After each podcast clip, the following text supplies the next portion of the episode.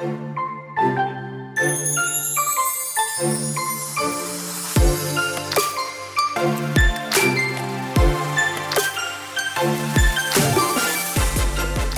hola, happy Friday, bienvenida al Season 4, episodio número 7, qué bueno tenerte de regreso.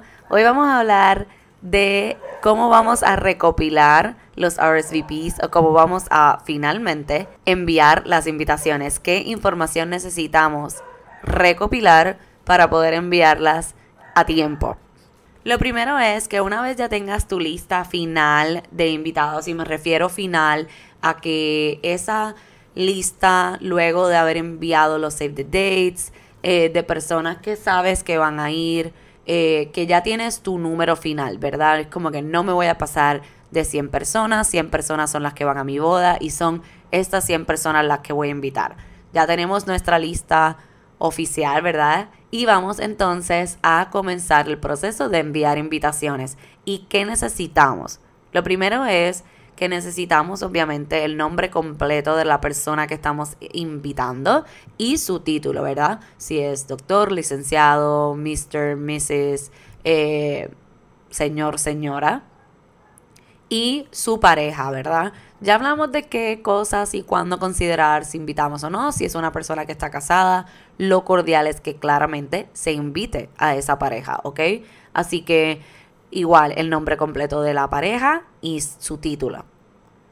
Luego debemos recopilar su dirección con su zip code, su dirección postal completa con su zip code, su número de teléfono, su email, y si vas a invitar niños, los nombres completos y las edades de los niños que estás permitiendo invitar a tu boda.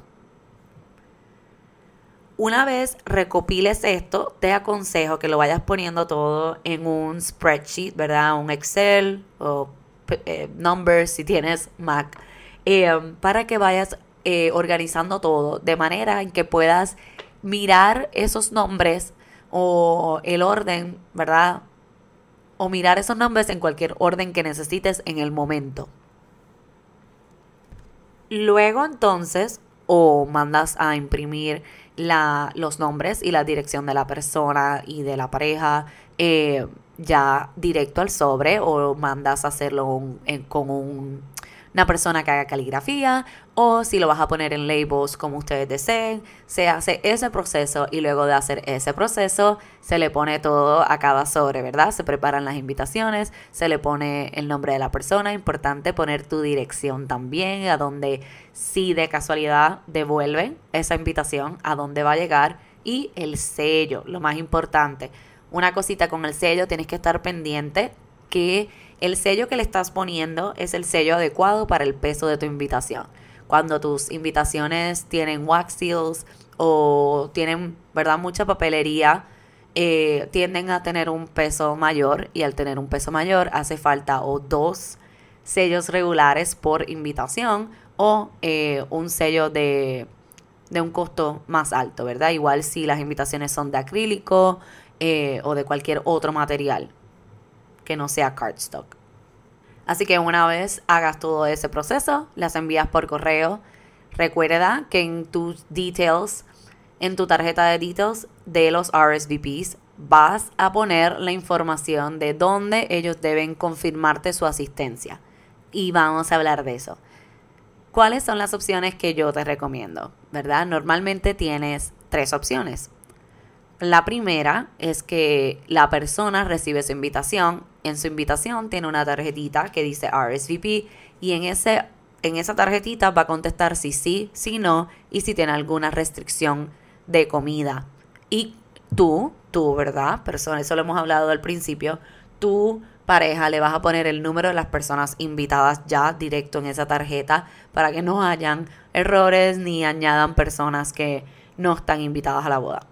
Una vez ellos llenan esa tarjetita, la terminan, se supone que el RSVP en tu invitación tenga otro sobrecito en donde está tu dirección em, y otro sello, ¿verdad? Esa es la manera más fácil, que ya ustedes como pareja le pongan el sello.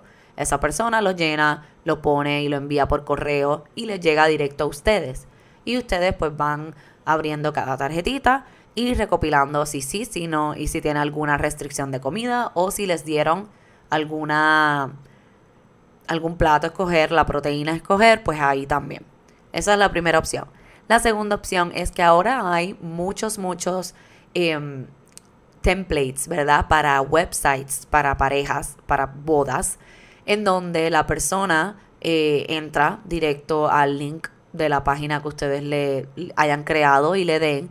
Y ahí mismo puede hacer RSVP y contestan si sí, si no. Y lo mismo si tienen algún meal choice o alguna restricción de comida. En esto normalmente lo que hace es que junto con el link se les envía como un password. Eh, obviamente tampoco es para que vaya a entrar todo el mundo, pero entonces con ese password es la única manera de accesar ese ¿verdad? Esa página de ustedes, como quien dice, para poder hacer RSVP. Esa es la segunda, es la manera, como quien dice, eh, digital más fácil de hacerlo. Obviamente si tenemos personas mayores, pues una de dos. O le pedimos a ellos, ¿verdad? Los llamamos y confirmamos con ellos directamente. O pues entonces alguien, ¿verdad? De, de la familia les hace el favor de hacer ese RSVP directo en la página.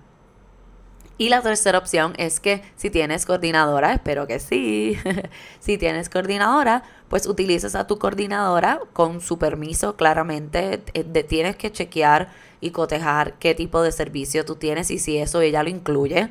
Si lo incluye, pues cómo sería el proceso. Por ejemplo, mis clientes eh, de Full Planning tienen el permiso para utilizar eh, mi servicio de RSVP. Quiere decir que ellos tienen mi número de teléfono, y mi email en donde el invitado puede confirmar su asistencia directamente. Así que eh, tienes que cotejar con tu wedding planner si eso es lo que eh, deseas hacer. Pero esas son las tres maneras, ¿verdad? Más fácil de ir recopilando si sí o si no van a asistir al día de tu boda. Yo te aconsejo que si vas a tener algún otro evento como rehearsal dinner o welcome dinner o un brunch el día después de la boda, que también hagas RSVP separados para esos tipos de eventos, para que realmente tengas un conteo final, eh, especialmente para los gastos, un conteo final de quienes van a asistir a cada evento relacionado a tu boda. Cuéntame, ¿cuál es tu número final? El mío de mi boda es 130. Eh, entiendo que se va a quedar así. si baja, perfecto. Pero entiendo que se va a quedar en 130. ¿Cuál es tu número mágico? Tu número mágico en donde no te quieres pasar o no puedes pasarte. Muchas veces tiende a tener mucho que ver con el presupuesto. Así que déjame saber cuál es tu número. Ya sabes que puedes escribirme por email o por Instagram at bloompr.weddings y al email podcast arroba prevents.com. Espero tu respuesta, me encantaría saber. Y nos vemos el próximo viernes. Hasta la próxima. Un beso y un abrazo, Sophie.